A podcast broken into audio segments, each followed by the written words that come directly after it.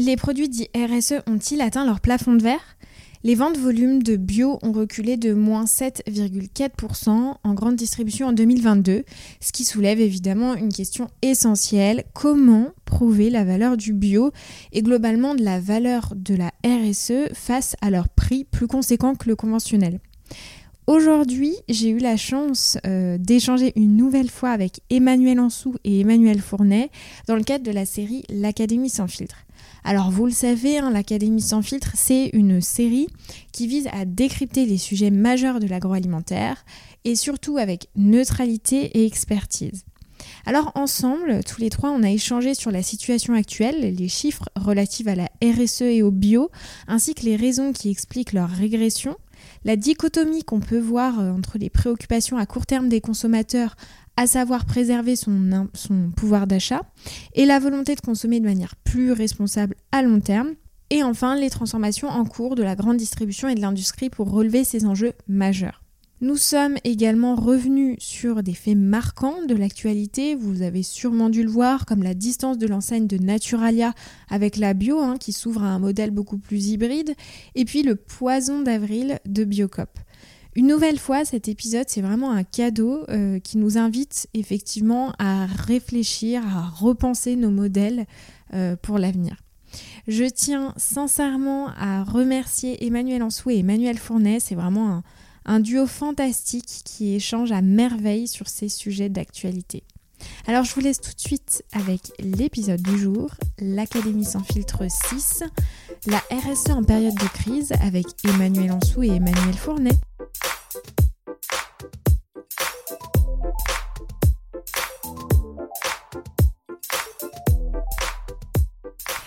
Bonjour à tous les deux. Merci euh, de vous représenter sur euh, Sans filtre ajouté pour euh, un deuxième épisode, toujours dans le cadre de la série L'Académie sans filtre.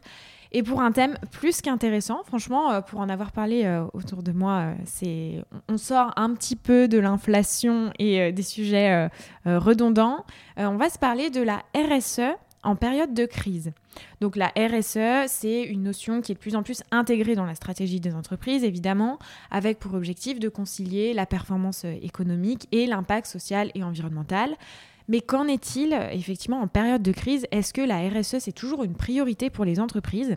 Alors ces dernières semaines, le bio, alors évidemment, ce n'est pas la RSE n'est pas que le bio, mais en tout cas le bio a été euh, très régulièrement pointé du doigt, euh, d'une part parce qu'il y avait un recul important euh, évidemment plus cher, donc un recul, un recul en volume.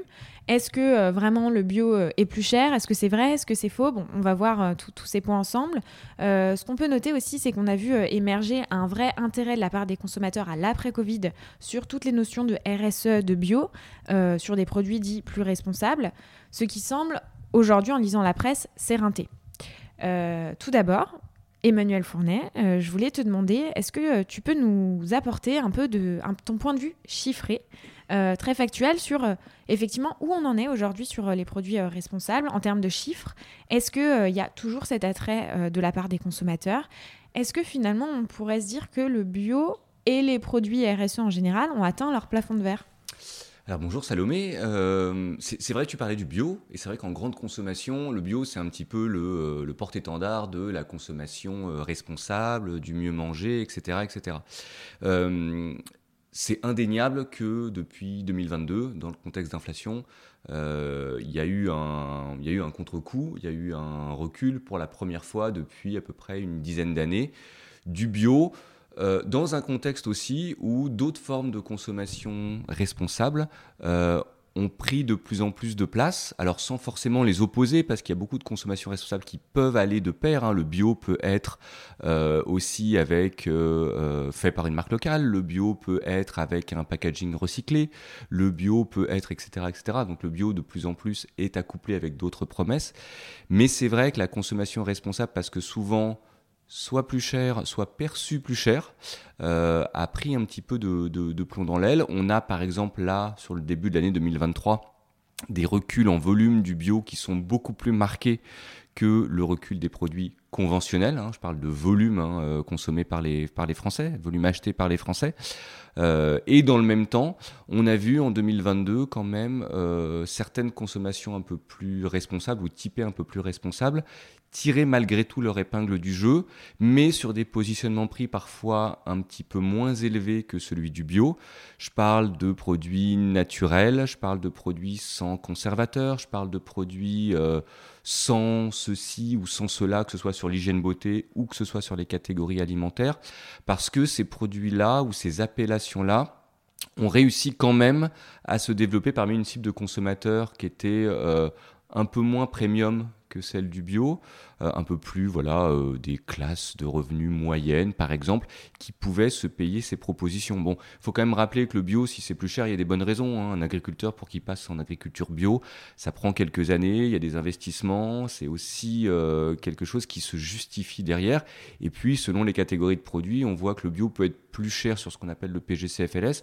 Maintenant, par exemple, sur les fruits et légumes, il y a certaines catégories de fruits et légumes où on va trouver des produits bio qui sont assez proches des produits conventionnels.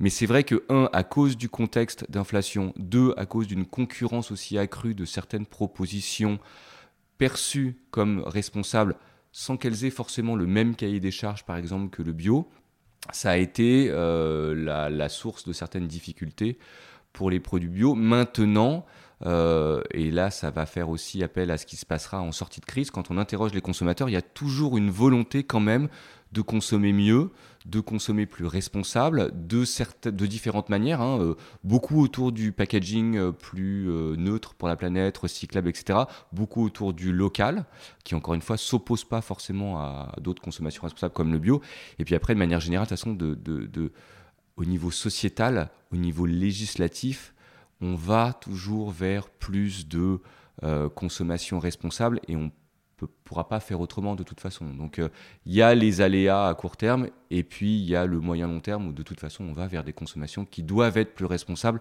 et on reparlera peut-être de, comment l'agriculture doit être euh, bah, plus locale, plus française, etc. Et comment les Français recherchent plus de produits en tout cas qui viennent de ces, euh, de ces sources-là.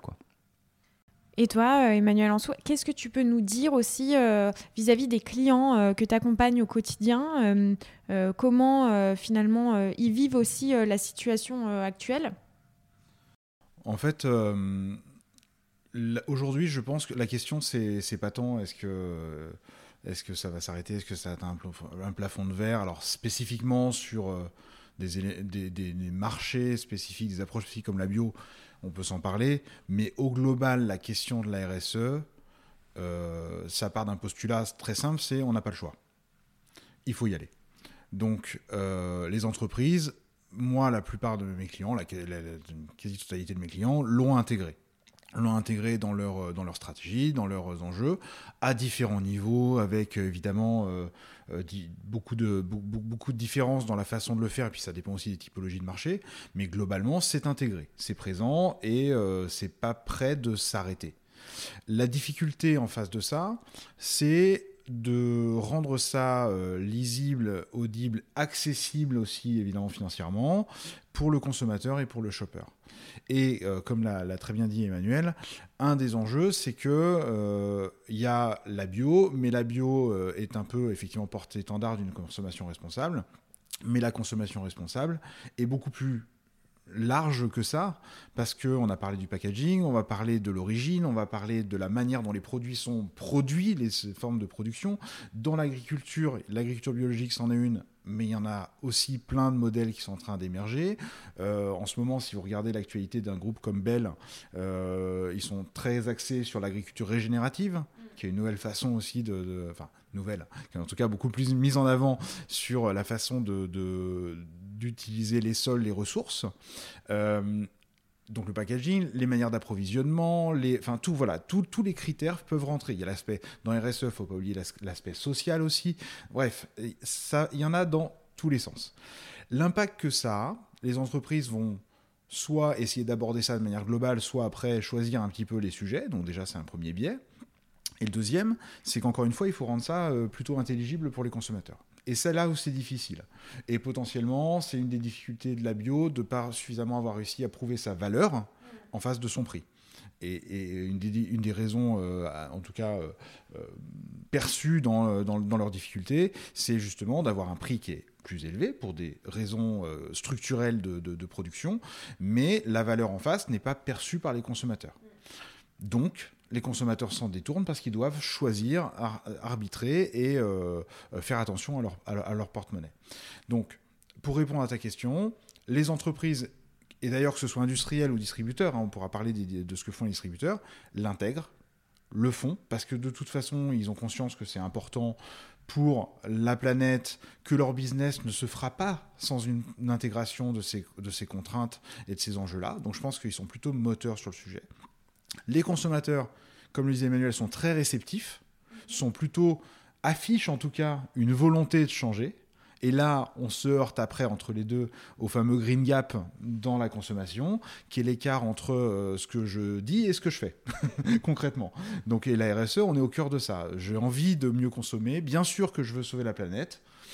Est-ce que euh, je suis 100% euh, clean dans mon comportement quotidien? Est-ce que mes moyens me permettent d'accéder à toutes les solutions RSE qui me sont proposées. Et ben là on touche le, dur. Et, euh, c'est euh, je pense que c'est aussi le rôle euh, justement des entreprises que ce soit les industriels ou les distributeurs d'être très moteur force de proposition sur les solutions sur la manière de changer sa consommation avec des moyens soit massifs, soit euh, plus légers. On, va, on peut se parler de nudge marketing pour essayer d'orienter un petit peu les, les, changements de comportement. Mais je suis convaincu que euh, c'est notre rôle euh, de professionnel au sens large, d'accompagner ce changement et d'être très moteur là-dessus, vraiment pour proposer de, de, l'offre et de susciter la demande de la part des consos. Je, voudrais creuser le point que tu as évoqué euh, là, euh, c'est-à-dire comment, euh, dans cette période de crise, d'augmentation des prix, où on sait que, alors je parle du bio, mais encore une fois que la RSE, le prix de la RSE est plus conséquent pour tout ce que ça implique et les bénéfices que ça implique sur toute la chaîne. et on le voit, hein, il y a 20%, 36% des consommateurs qui, disent qu'ils ne consomment pas de produits biologiques parce que c'est trop cher. Comment on fait euh, aujourd'hui dans cette période de contexte d'inflation où euh, on ne voit pas finalement le bout du tunnel sur cette hausse des prix pour euh, continuer à se réinventer sur la RSE, que ce soit côté industriel ou côté distributeur, pour que justement finalement les attentes des consommateurs qui déclarent dans les études coïncident avec réellement ce qui se passe dans leur panier, ce qui n'est pas le cas aujourd'hui. Il y, a, quelque chose qui est assez intéressant, qui, est relié à ce que tu dis, euh, qui est le double, on l'a évoqué, hein, mais qui est le, l'espèce de, recto et verso de la pièce, qui est de, euh, un, en tant que consommateur, j'ai vraiment des attentes autour de produits typés RSE, alors euh, soit euh, des ingrédients qui sont locaux, soit une production qui est faite localement, soit un emballage qui est plus responsable, soit un produit bio, etc. Il peut y avoir différentes propositions, effectivement, au-delà du bio. Donc il y a des attentes par rapport à ça, et en même temps, il y a le contexte actuel d'inflation et d'impact sur le pouvoir d'achat.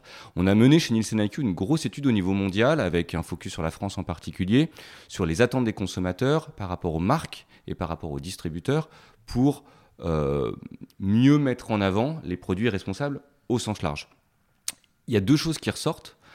Il y a 51% des consommateurs qui disent qu'il faut que les prix des produits responsables soient plus proches des produits conventionnels. C'est un peu ce qu'on voit dans toutes les études, c'est-à-dire que les consommateurs veulent toujours que les produits soient moins chers. C'est évidemment compliqué, mais c'est quelque chose qu'il faut quand même avoir en tête. Mais c'est une équation qui est difficile à résoudre. Quand je réduis mon packaging ou quand il est plus recyclable, il faut investir. Quand je produis localement, bah, ça peut coûter plus cher parce que les salaires sont plus chers que euh, dans euh, d'autres pays européens. Quand je veux un produit bio, euh, bah, on vient d'en parler, ça coûte plus cher pour des bonnes raisons. Donc ça, c'est un premier, un premier critère. Mais il y a aussi 42% des consommateurs qui disent qu'il faudrait que ces pratiques-là soient plus visibles et mieux expliquées.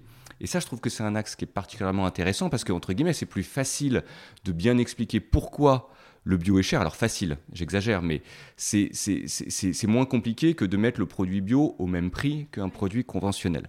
Et ça, je pense que c'est un vrai travail, et Manu, tu l'as évoqué, c'est un vrai travail qu'il faut reprendre, qui n'est pas évident, parce qu'en fait, quand on interroge les consommateurs sur est-ce que vous êtes prêt à payer du bio en ce moment, on en a de moins en moins qui disent oui. Par contre, quand on explique ce qu'est le bio par rapport à d'autres pratiques, là tout de suite les chiffres remontent, le pourcentage de gens qui sont prêts à payer du bio remonte. Et là, il y a des vraies actions à mener qui sont, je pense, un bénéfique à très court terme dans l'intérêt du bio, des produits dont le packaging est plus recyclable, des produits locaux, etc., etc., euh, et qui sont aussi intéressants à moyen terme en sortie de crise pour positionner les produits j'ai envie de dire, euh, dans la tête du consommateur avec la bonne explication qui va bien. Et même, j'ai vu un exemple récent qui m'a frappé, euh, une grande marque de céréales d'un grand groupe international qui, au recto du, pardon, au verso du paquet, euh, expliquait avec, c'est un produit céréales plutôt pour enfants, avec des dessins, etc., ce qu'était l'agriculture bio, comment on devenait agriculteur en bio, le temps que ça pouvait prendre, les investissements qu'il fallait faire de manière assez ludique. Mais je trouvais ça assez intéressant parce que c'est en GMS pas des choses qu'on voit souvent, même en réseau spécialisé, c'est pas toujours le cas. Et je trouvais ça assez intéressant dans le sens justement d'aller vers une meilleure explication de ce qu'est un produit bio. Ça pourrait s'appliquer sur un produit qui se source localement, ça pourrait s'appliquer sur un produit dont le, packaging est recyclable, encore une fois, mais ça va dans le bon sens de ce genre de démarches qui sont en plus attendues par les consommateurs pour mieux expliquer, pour rendre plus visibles euh, les propositions RSE euh, en termes de, produits dans l'agroalimentaire. Ça, c'est un vrai sujet. Hein. Euh, effectivement, la pédagogie autour des produits RSE, ça fait très longtemps qu'on s'en parle et c'est pas nouveau. Ça date pas de cette crise, ça date même de l'avant Covid. Et de ma perception, en tout cas de, en tant que consommatrice, j'ai l'impression qu'on n'a toujours pas craqué le, truc.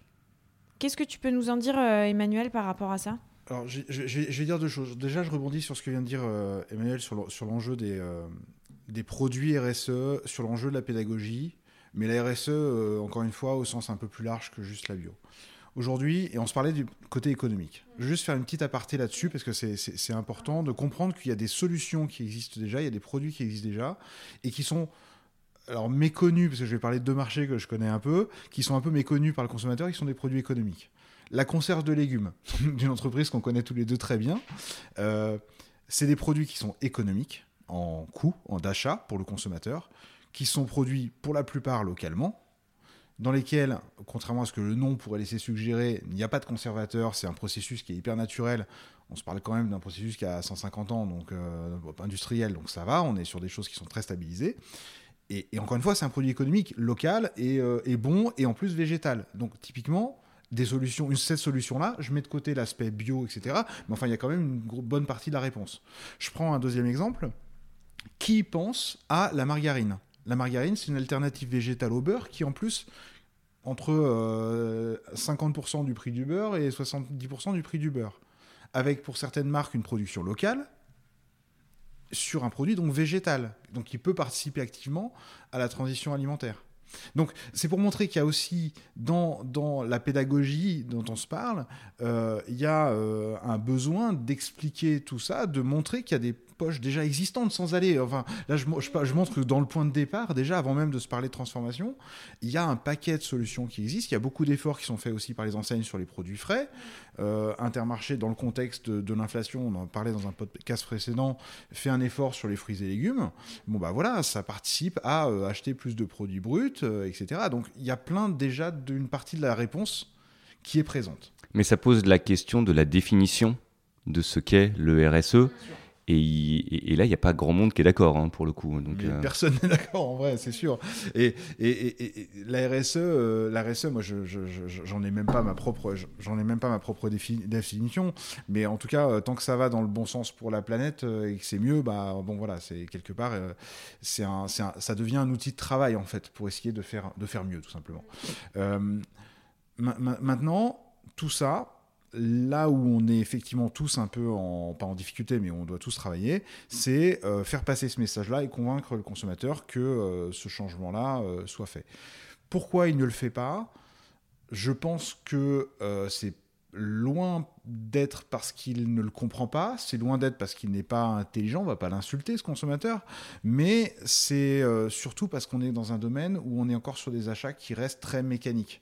Le consommateur s'informe, le consommateur va consulter euh, les sites internet, va lire des choses, va euh, avoir Yuka euh, dans son téléphone, dans sa poche.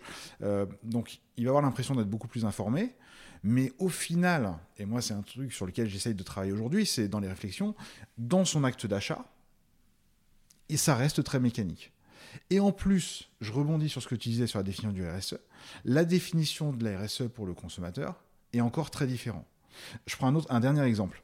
Euh, dans sa définition à lui, moi je travaille beaucoup sur les problématiques de réemploi par ailleurs. Euh, donc quand on l'interroge sur les gens qui sont très impliqués dans le réemploi, c'est quoi le réemploi? Eh ben, le bac de glace vide une fois consommé, dans lequel je vais stocker, je dis pas que c'est bien de le faire, attention, mais cela étant, dans lequel je vais stocker les restes d'un repas pour recongeler euh, et pour garder pour plus tard, pour pas jeter, je suis dans l'esprit du consommateur, il est déjà dans une démarche anti-gaspi avec un, avec un, moyen de réemploi. Et est-ce que, est que intellectuellement, euh, moi, avec euh, et dans les entreprises, on arrive à le, à le percevoir comme ça? Bah, je suis pas sûr du tout. Et je pense qu'un des trous dans la raquette justement de, des études faites par les, par les entreprises, c'est de pas suffisamment se réintéresser aux shoppers, aux consommateurs et de comprendre quels seront les moyens pour lui faciliter justement cette, euh, cette transition. Et ça, c'est un vrai sujet à appréhender aujourd'hui, c'est vraiment de, de retourner. Parce qu'il est plein de bonne volonté, il ne le fait pas. Qu'est-ce qui fait qu'il ne fait pas? Qu'est-ce qui fait, pour le dire autrement, que ceux qui changent justement leur consommation aujourd'hui le font quels sont les bons euh, drivers quelque part qu'on peut identifier, les bons insights, d'un point de vue vraiment, euh, je reviens sur des modèles d'études et de marketing, pour se dire qu'est-ce qu'est-ce qui fait que ceux qui ont, qui ont évolué dans leur euh, consommation ont évolué. Et ça, je pense qu'aujourd'hui, on ne le comprend pas encore assez. Hmm. Oui, c'est pour ça qu'on ne l'exécute pas très bien en magasin. Et là, tu parlais justement du consommateur, donc vraiment du conso qui est à la maison, qui réutilise certains produits. Euh, on peut se parler aussi du shopper en magasin et notamment euh, de comment mettre en place aussi la RSE les distributeurs. À une époque, euh, alors il y, a quelques mois, c'était très mis en avant le vrac. on en parlait énormément avec ces 20% obligatoires. Pareil sur ces sujets-là, où est-ce qu'on en est? Est-ce que vous avez des, éléments à nous donner? Bah, y y a, alors, il y, a un, ce que la législation va obliger à faire, hein, donc avec un certain nombre de, pourcentage des ventes qui doivent être faites sur des produits euh, sans emballage, euh, d'ivrac, mais en fait ça inclut euh, les fruits et légumes, les produits sans, emballage ou sur emballage, etc. Après, la tendance, par exemple, du vrac à très court terme, elle est, disons, à la stabilisation, voire un petit peu à la baisse. Hein. Il y a un petit peu moins de gens qui consomment en vrac que en 2022 ou qu'en 2021. Donc c'est quand même un constat qui est important à, à, avoir en tête. Donc, en fait, je pense qu'il y a le consommateur, il est aussi, surtout dans la période actuelle, il est, euh, il, est aussi intéressé, malheureusement, par tout ce qu'il va entendre et tout l'écho médiatique qu'il va avoir autour de lui. Et comme en ce moment, on parle peut-être un tout petit peu moins de RSE qu'il euh, y a euh, quelques mois ou, disons, avant le Covid, je pense que ça joue aussi sur le comportement d'achat. On va se recentrer sur des basiques, on va aussi se recentrer sur des sujets dont on entend parler. Hein. On entend parler de l'inflation. Et donc, ça fait un espèce d'écho qui fait que je vais faire attention à mes dépenses, je vais plus comparer les prix et inversement, je vais un petit peu moins m'intéresser, en tout cas dans mes achats, à ce type de produits qui, en plus, euh, sont quand même souvent un petit peu plus chers que des produits conventionnels. Maintenant, dès qu'on prend un petit peu de recul et qu'on interroge le consommateur sur, dans un monde idéal en tout cas, qu'est-ce qu'il aimerait avoir comme proposition produit, euh, on retrouve ces problématiques RSE. Je trouve qu'il y a quelque chose qui est très très intéressant en termes de comportement consommateur et de comportement shopper, c'est de l'interroger sur euh, le type de produit qu'il aimerait avoir à 10 ans, dans 10 ans, ou de sujets qui doivent être couverts par les marques et par les distributeurs dans 10 ans, et les sujets qui doivent être traités ou les produits qu'il aimerait trouver là tout de suite maintenant. Et il y a toujours un, un antagonisme très très fort dans la période actuelle d'inflation, mais aussi de manière générale. Quand on interroge à très court terme, de quoi vous avez besoin bah, De produits qui m'aident à limiter ma dépense, à surveiller mon pouvoir d'achat. Et quand on interroge sur les produits qu'il aimerait avoir dans 10 ans, c'est des produits plus responsables, c'est des produits euh, plus euh, euh, moins énergivores, qui respectent mieux la planète, qui sont réutilisables, comme tu disais, etc., etc.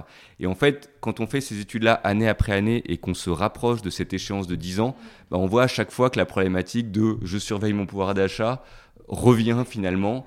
Et du coup, euh, la perspective à 10 ans est d'un monde meilleur et d'une meilleure consommation, mais à très très court terme, on est toujours intéressé par son pouvoir d'achat. Et c'est un petit peu cet antagonisme qu'il faut résoudre. Euh, et je pense que d'un point de vue euh, travail avec les enseignes, merch, c'est compliqué parce que le court terme se heurte aussi, ou plutôt la volonté d'un monde meilleur à long terme ou d'une meilleure consommation se heurte à la problématique de court terme, surtout surtout en ce moment. Et en, face de ça, euh, entre guillemets, la bonne nouvelle, alors après, euh, on peut se dire ça va assez vite ou pas, on peut juger, enfin voilà. Mais la bonne nouvelle, néanmoins, c'est que, euh, on a parlé des marques, les distributeurs, les, des startups, beaucoup de gens se, au moins testent, lancent des initiatives. quand on a un nouveau circuit de distribution, parce que je vais l'appeler un nouveau circuit de distribution, comme le fourgon qui euh, remet en œuvre euh, la tournée du laitier en euh, déposant vos vos bouteilles en verre pleines et qui vient vous les récupérer vides pour les recycler, les remettre en circuit. Quand Carrefour lance son dernier test là de, de bornes à l'extérieur de quelques magasins, de récupération en partenariat avec des industriels, de récupération de produits à recycler, des choses qu'on sait jamais, dont on ne sait jamais quoi faire, les vieilles poêles, etc. Et sur lesquelles en qu'on parlait d'essayer d'aider, d'accompagner le, consommateur, en contrepartie desquels le consommateur va recevoir un bon d'achat pour réutiliser euh, chez Carrefour. Bref, il y a énormément d'initiatives, il y a quand même beaucoup de tests qui se mettent en œuvre, donc ça c'est plutôt euh, à mettre euh, sur les bonnes nouvelles parce que il faut continuer à faire ça malgré tout, il faut continuer à tester parce que ça va clairement dans le sens pour moi de ce que je disais tout à l'heure, ça permettra d'identifier les solutions qui seront justement les plus appropriables et les plus appropriés pour les consommateurs. Euh, et, c'est en expérimentant aussi qu'on va pouvoir trouver des solutions, parce que ce qu'on sait, c'est que, un, le sujet est complexe dans sa définition, tu l'as très bien dit, deux, dans sa réalité, et, en, de trois, dans du coup les solutions et les conséquences, comment on le, gère. voilà, la seule limite, c'est que j'ai l'impression parfois que ça part un peu dans des directions qui peuvent être... Euh, très variés, euh, parfois même antagonistes, euh, en tout cas certainement pas coordonnés, en tout cas euh, chacun coordonne mais dans son coin, donc voilà. Donc il y a peut-être une, un doux rêve un peu naïf de se dire que ces énergies-là, un peu mieux canalisées sur des choses plus complémentaires, plus alignées, interopérables, etc., ce serait peut-être plus facilitant pour le consommateur et donc plus appropriable et donc euh, plus efficace dans la, dans la transition. Bon, ça, c'est un peu de l'ordre du, du doux rêve parce que voilà, chacun aussi maintient son, sa volonté d'en tirer un avantage stratégique. Voilà, c'est le, le, jeu de, de, de, de, notre, de, nos business. Néanmoins, voilà, il y a des initiatives, euh, il faut les suivre de près. Est-ce qu'elles vont toutes euh, rester, tenir, bon, etc. Certainement pas, hein, c'est le propre de l'expérimentation. En revanche, euh, est-ce que de ça va émerger un certain nombre de d'initiatives qui seront, elles, pour le coup, retenues, maintenues, bah oui, certainement, donc allons-y. quoi. Hmm. Et parlons-en justement hein, de, demain. Alors, tu parlais justement de la, de la perception à 10 ans que tu poses aux consommateurs. Moi, je vais vous poser un peu la même question. Euh, évidemment, euh, ça reste des hypothèses de par vos expériences, etc. et des avis. Hein. On reprendra le podcast là pour le coup euh, dans 10 ans et on verra ce qu'on s'est dit. Qu'est-ce que, comment vous voyez finalement l'évolution de la RSE, surtout que les crises vont continuer et, se perpétuer. Alors, on se parle beaucoup d'inflation, mais il y aura évidemment toutes les problématiques environnementales aussi. Donc, euh, comment vous voyez les choses? Moi, ma perception et un des combats, je pense qu'il faut prendre, euh, c'est effectivement, et on s'en est déjà parlé, la lisibilité, la clarté, euh, notamment quelque chose de très, très simple et un exemple très concret sur les packaging. Il y a un mouvement qui est en ce moment un peu sur le devant de la scène, c'est le collectif En Vérité, qui justement se bat euh, pour que euh, ce soit euh, légiféré et, bien expliqué. On a eu effectivement le Nutri-Score, mais est-ce que demain on pourrait voir apparaître un autre, d'autres indicateurs sur les packs qui, je l'espère, ne viendront pas altérer la, visibilité des consommateurs? Donc expliquer. Est-ce que vous voyez d'autres, pistes pour, si je vous dis dans 10 ans, le, magasin et les offres du futur corrélés avec ce fond de crise qu'on va encore connaître? Il y, a, un élément essentiel, je pense. Euh, il y a deux éléments essentiels, de mon point de vue. Euh, tu parlais du collectif En Vérité, qui milite, je crois, pour euh, quatre claims à poser sur les produits. Alors, je me rappelle plus exactement, mais c'est l'origine des ingrédients, c'est le nombre d'ingrédients, c'est, bon, je me rappelle pas de tous les additifs, etc. Mais c'est voilà, une, apposition de quatre claims qui permettent de savoir d'où vient le produit, grosso modo.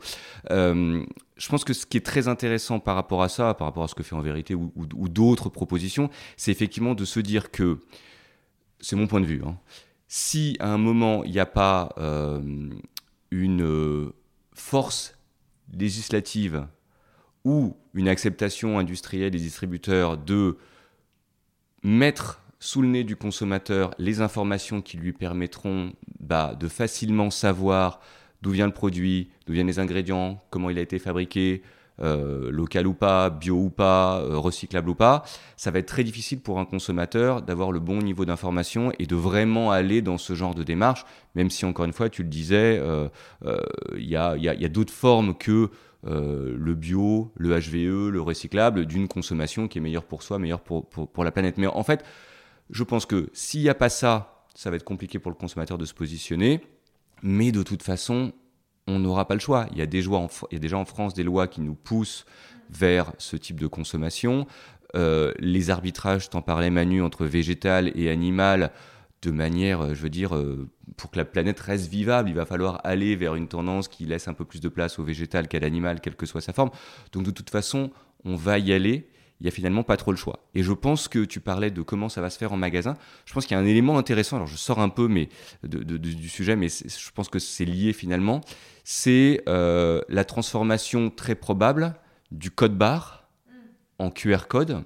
Et le QR code, alors on se parle de dans 10-15 ans, je pense, hein, mais comme tu parlais d'une perspective à 10 ans, c'est à peu près la même temporalité, qui va permettre de donner beaucoup plus d'informations sur les produits, au-delà de pouvoir le scanner en, caisse comme on le fait aujourd'hui, mais de donner énormément d'informations aux consommateurs sur les produits sans pour autant que le packaging devienne une constellation de claims, de Nutri-Score, de drapeaux français, de euh, éventuellement de euh, drapeaux anti-inflation parce qu'il y aura encore de l'inflation, etc.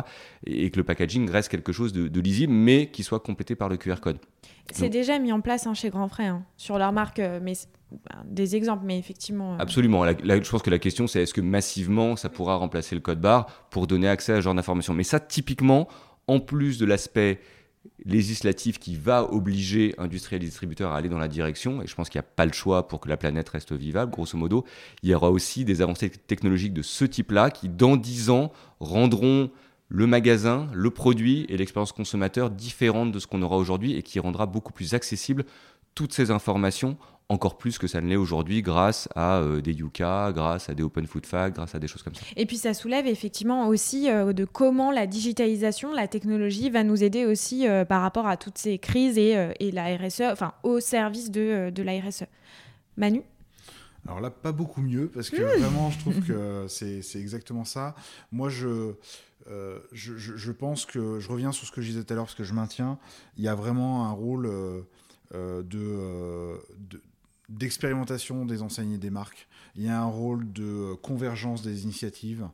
Euh, à court terme, on a vu quelques, euh, quelques initiatives euh, un peu radicales sur des prises de position. je pense à Biocop avec son poison d'avril, le 1er d'avril, le 1er avril. À l'inverse, on voit que Naturalia, à l'inverse, est en train d'ouvrir son modèle pour s'ouvrir à ne pas faire strictement un modèle bio de distribution. Donc, les rôles se distribuent c'est la nature, encore une fois, de, nos, euh, de, de, la concurrence euh, de, sur nos marchés. De, voilà, de, donc je, me suis déjà positionné sur le fait de. C'était bien de, renforcer ces positionnements. Là, on est en plein dedans, de manière un peu extrême. Néanmoins, sur ce sujet-là, il va vraiment falloir un peu plus aussi de la convergence. La convergence, elle va, arriver euh, par, euh, elle arrivera pas naturellement parce que si ça avait déjà, si ça avait dû être le cas, ce serait déjà le fait. Euh, elle va arriver un par un peu de régulation, évidemment, mais la contrainte est pas non plus est une solution, mais c'est pas que ça. Et après, je suis d'accord avec avec Emmanuel sur la partie moyen type QR code, etc., pour déjà l'avoir euh, testé sur, euh, euh, sur, des, sur des produits. Je pense à un lait que j'avais acheté qui avait justement ça. On peut remonter jusque connaître le prénom de la vache qui a produit, produit son lait. Et c'est génial. Donc c'est hyper appropriable, c'est pas compliqué. Et en termes d'expérience consommateur, c'est très bien. c'est génial. Un scan, on se dit, ok, c'est bon le produit. C'est hyper sécurisant d'un point de vue sanitaire parce que la traçabilité, du coup, est renforcée. Donc ça a plein de vertus et là on rentre dans un vrai cercle avec ce genre de, de, sujet euh, et de solutions, on rentre dans un vrai cercle vertueux dont je parlais tout à l'heure qui est qui va faciliter l'appropriation. Parce que là, on va commencer à avoir une vraie demande, une vraie appropriation de la part des consommateurs, et du coup, euh, faciliter les consignes de tri. Alors il y a déjà beaucoup de choses qui sont mises en place là-dessus, mais se dire, bah voilà, sur mon QR code, je sais exactement ce que je vais pouvoir trier. Limite, je suis géolocalisé parce qu'il y a encore des écarts entre ma commune, celle d'à côté. Donc là, je sais exactement la poubelle que je dois utiliser. Bref, répondre à plein de, euh, solutions sur une technologie qui est pas non plus, euh, qui est pas du, euh, qui est un ni trop complexe même si dans son articulation, euh, elle demande beaucoup de convergence de données, mais elle reste quand même une, technologie accessible, c'est pas euh, aller sur Mars, hein, on parle d'un truc qui est assez accessible, euh, et surtout hyper facile à, s'approprier, partager. Et donc voilà, moi je, effectivement je crois beaucoup et peu consommatrice de ressources finalement, parce que c'est aussi euh, c'est pas euh, je crée euh, une nouvelle machine qui va me permettre. Non, là c'est je donne de l'information, je mets ça entre les mains du consommateur. Il y a un côté de responsabilisation, mais aussi il faut il faut en passer par là. Et, je pense que oui clairement c'est ce genre de solutions qui vont aller dans le bon sens. Mais je trouve que c'est hyper excitant en fait. C'est une période hyper excitante euh, pour, pour, un dirigeant d'entreprise parce que le principe du dirigeant d'entreprise, c'est savoir allier euh, le court terme au moyen long terme. Et je trouve qu'avec cette problématique RSE dans le contexte d'inflation en plus qu'on traverse, on est au cœur de ça. C'est-à-dire comment je réussis à travailler ce sujet aujourd'hui malgré l'inflation qui fait peser des contraintes quand même sur les consommateurs, même ceux qui veulent se diriger vers ce genre de produit, tout en pensant au moyen long terme où de toute façon il faut y aller. Donc tu es, au cœur de ce qu'est le métier de dirigeant d'entreprise avec cette problématique-là. Et ça, je trouve ça hyper excitant. C'est hyper compliqué, mais c'est hyper excitant. Et ceux qui réussiront à bien le gérer euh, seront vraiment en avance sur les autres. C'est top, je trouve. Et dans l'agro, on est au cœur de ça. Complètement. Merci beaucoup en tout cas euh, à, tous les deux une nouvelle fois. Je vais euh, à dans 10 ans exactement, on réécoutera cet épisode. En vrai, je, je, me le note. Je fais le pari, je vais mettre un rappel dans mon agenda. Dans... 21 avril 2033. Voilà, exactement. Mon Dieu. Euh, je vais vous poser la même question encore une fois. Où est-ce que on peut vous retrouver si les auditeurs ont des questions à vous poser? Eh bien, Emmanuel Ansou, toujours sur LinkedIn, qui sera encore là dans 10 ans probablement. Ou peut-être que ce sera autre chose. Hein. Ou autre chose. Euh, oui, et que sur LinkedIn d'ailleurs, c'est très bien, mais je réponds à toutes les sollicitations avec grand plaisir et Emmanuel Fournet, alors sur LinkedIn aussi, ou alors les auditeurs qui ont envie de venir bosser chez Nielsen IQ, ils peuvent envoyer un CV sur nielseniq.com et là ils me retrouveront tous les jours au bureau à Beson, donc euh, c'est encore mieux. Fais gaffe, tu vas avoir énormément de, de candidatures. Bah, je, te, dirai. tu me diras, on fera le bilan. Merci beaucoup, à bientôt. Merci à toi. Merci. Merci beaucoup d'avoir été avec moi jusqu'à la fin de cet épisode. J'espère qu'il t'aura plu. N'hésite pas à m'écrire sur Instagram au nom de Sans filtre ajouté ou LinkedIn au nom de Salomé Charicton. Je réponds à tous les messages et je suis toujours super contente d'interagir avec vous. À bientôt!